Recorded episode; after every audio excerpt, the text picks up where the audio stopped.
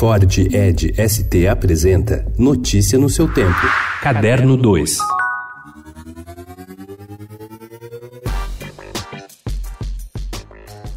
Retrospectiva dedicada pelo CCBB de São Paulo ao fotógrafo surrealista norte-americano Man Ray reúne fotografias e objetos nunca exibidos no Brasil. A mostra foi montada de forma didática, de modo a introduzir o público na obra do fotógrafo e pintor. A exposição cobre os anos de 1921 a 1940, período mais intenso do trabalho do fotógrafo, nascido na Filadélfia em 1890, que na década de 1910 conheceu Duchamp e, encantado com os dadaístas, fixou residência em Paris, onde conviveu com a vanguarda da época. De André Breton, teórico do surrealismo, a Picasso, o maior nome do cubismo. Imagens dele e outros artistas do século XX estão na mostra. Entre as imagens de Man Ray está As Lágrimas, de 1932.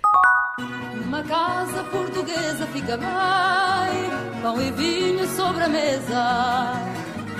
E se a o chefe de cozinha Henrique Fogaça quer ter um pé na Europa e o país escolhido é Portugal. Ele pretende levar o seu famoso sal gastronomia para a terrinha depois de uma viagem que, nas palavras dele, abriu a minha cabeça. Em entrevista ao Estadão, ele diz que ainda sente muita dor por causa do acidente de moto que sofreu há pouco e que o fato fez refletir. Desde então, vem praticando falar não, coisa difícil para ele. Fogaça também conta que, após três votações polêmicas, acaba de assumir como síndico do seu prédio.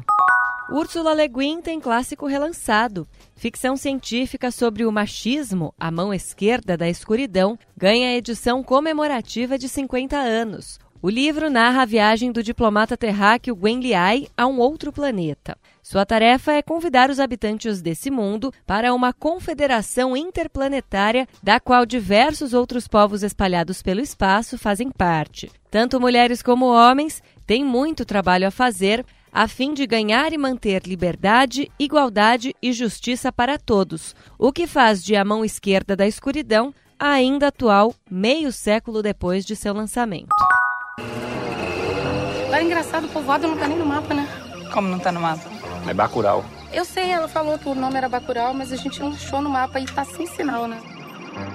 Dois filmes brasileiros premiados em Cannes em maio, Bacurau, de Kleber Mendonça Filho e Juliano Dornelles, e A Vida Invisível, de Karim Ainus, estão entre os 12 inscritos para concorrer à indicação, pelo Brasil, de seu candidato para o Oscar 2020 de Melhor Filme Internacional, nova designação para o prêmio de Melhor Produção em Língua Estrangeira. Dois estão em cartaz em São Paulo, Espero Tua Revolta e Simonal. O anúncio do escolhido será feito no dia 27. Notícia no seu tempo. É um oferecimento de Ford Edge ST, o SUV que coloca performance na sua rotina até na hora de você se informar.